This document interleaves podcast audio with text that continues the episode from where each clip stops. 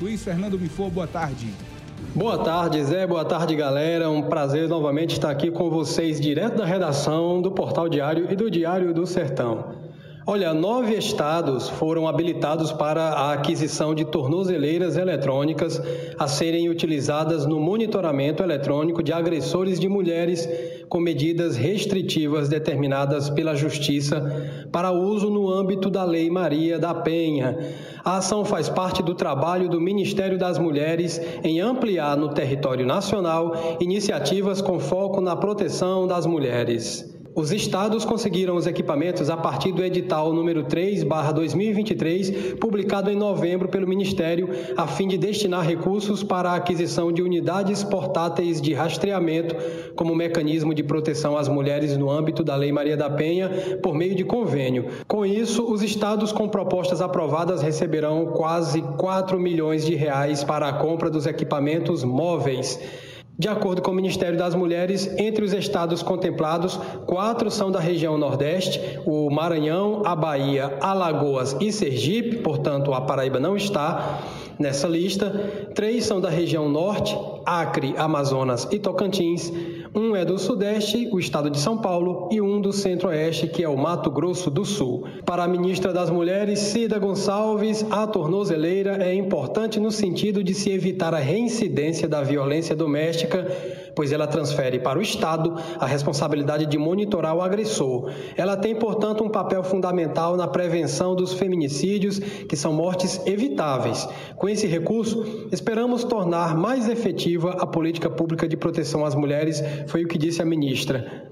O uso de unidades portáteis de rastreamento faz parte da estratégia das Medidas Protetivas de Urgências, MPU, uma das principais inovações instituídas pela Lei Maria da Penha previstas nos artigos 18 a 24 da referida lei, com foco na proteção contra novos episódios de violência, as MPUs representam a principal demanda das mulheres que buscam apoio do Estado. O edital do Ministério afirma que para que as MPUs tenham alguma eficácia, é preciso estabelecer mecanismos de fiscalização. O documento destaca informações relevantes que justificam a iniciativa do Ministério das Mulheres.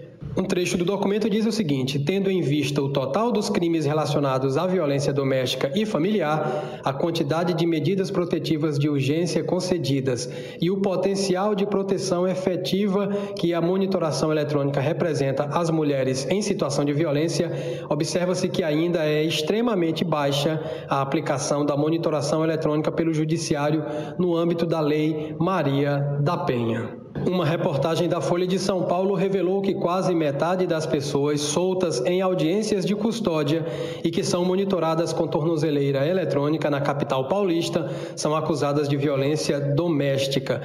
Os dados fazem parte de um levantamento realizado por meio de uma parceria entre a Secretaria de Segurança Pública Paulista e o Tribunal de Justiça de São Paulo. Desde 11 de setembro, quando foi iniciado o monitoramento, até o último dia 8, 123 pessoas passaram a usar tornozeleira, entre as quais 57 são homens acusados de praticar violência contra mulheres. Já aqui na Paraíba, infelizmente, dados da Secretaria de Segurança do Estado demonstram que de janeiro até setembro desse ano houve 24 feminicídios. E eu estou falando aqui só de janeiro até setembro, né? Nós já estamos no final do mês de dezembro e é possível até que esses números já tenham sido atualizados. O Brasil, por sua vez, bateu o recorde de feminicídios em 2022, com uma mulher morta a cada seis horas. O número de vítimas cresceu 5% desde 2021, são dados do Monitor da Violência. Foram 1,4 mil mortes motivadas pelo gênero. É assustador, é uma pandemia. Portanto, cada medida preventiva ela tem um papel importante. A tornozeleira eletrônica é uma delas. Infelizmente, nessa primeira remessa, o estado da Paraíba não foi selecionado para receber recursos para comprar tornozeleira eletrônica. Esperamos que nas próximas, sim. A gente volta amanhã direto da redação com mais informações. Um abraço a todos.